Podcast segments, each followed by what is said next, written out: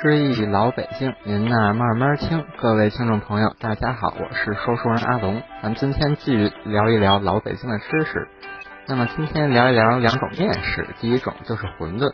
现在大街小巷都有卖馄饨的，但是原来的串胡同的卖馄饨的小贩儿已于四十年代初就绝迹了。当时他们从下午三点钟左右一直卖到夜里一两点钟。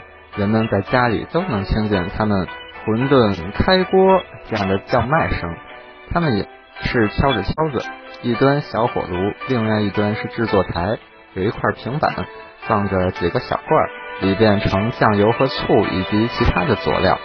火炉上坐着一口锅，比起家用的锅大，一个铁丝架子放在锅上，占锅口的一半，架上放着煮过的猪骨头和一只鸡。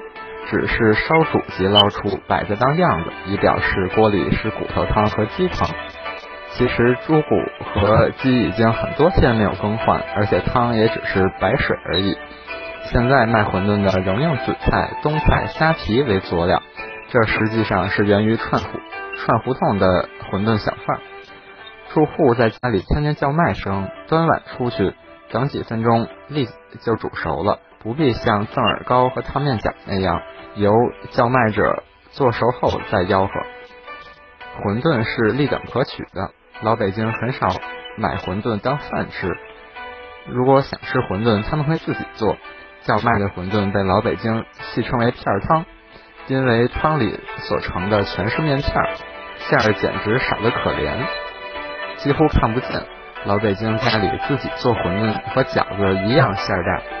人们买馄饨多在下午四点左右，纯当点心吃，因为这时候午饭吃的食物基本上已经消耗掉了，晚饭还要等几个小时才能入口，所以卖馄饨的喊声正是时候。那么至于夜里想吃夜宵的，在老北京几乎都是一些吸鸦片的瘾君子，那么他们夜里一两点钟吃点心也会吃馄饨。呃，近近些年，北京开设了许多家馄饨侯，号称是北京味儿。它的历史源自上世纪四十年代中期，有位姓侯的先生在东华门大街摆馄饨摊儿。这位侯先生二十二十世纪三十年代初在东安市场，本身是卖期刊的。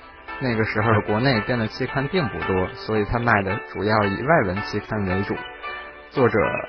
是上的是洋学堂，也认识英文字，所以经常在三十年代到中安市场侯侯先生的摊头选购这这些欧美杂志，比如这个《生命》杂志、《时代周刊》、《读者文摘》等等，都是从这位先生手中买到。后来日本人侵华，欧美杂志越来越少，侯先生又添加了三六七、《立言画刊》等，但是盈利已经大幅减少，难以维持。四十年代初，日本人扩大了侵略，攻占了东南亚、太平洋许多的地地方，视英国和美国两国为大敌，所以欧美期刊从此绝迹。侯先生的生意也由此垮台。但是穷则思变，他在中华门大街开始摆馄饨摊糊口，由此得名馄饨侯。自其开设馄饨摊至今，已经有六十多年了。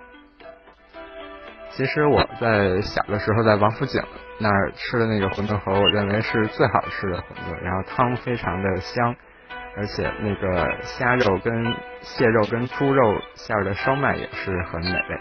但是后来拆除之后，在其他地儿的馄饨侯就尝不到那个感觉了。那至于老北京是外地的馄饨，最开始是五十年代上海致美斋的大馄饨，四川饭店也于五十年代卖过抄手。那么，咱们再聊一聊第二种面食，就是汤面饺。四十年代初，北京已经听不到汤面饺的叫卖声了。其实，在三十年代，还有小贩天天串胡同售卖。一副挑子，一端是小火炉，另一端是制作台。住户在家里听见叫卖声，开门说要几笼，二十分钟就能蒸熟。蒸饺的个儿很小，只有了。老北京家里做的汤面饺的一半大小，馅儿以肉为主，稍加杂菜类，味道鲜美异常。早年还有虾虾仁馅儿和三鲜馅儿的，后来只剩下肉馅儿的，但味道鲜美如前。售卖主要在下午三点左右开始，一直到夜里两一两点钟，仍能听见汤面儿饺的叫卖声。蒸饺的笼比现在的小笼包子稍笼稍大，住户通知购买，呃，小贩儿就开始蒸制，蒸熟后吆喝一声，表示蒸熟了。买主即拿着盘子和碗出来接去。老北京那些熬夜的瘾君子，半夜一两点钟吃夜宵也会选择这个烫麦角、烫面饺。好，今天的节目就到这里，追忆老北京，您那慢慢听，咱们下一回再聊。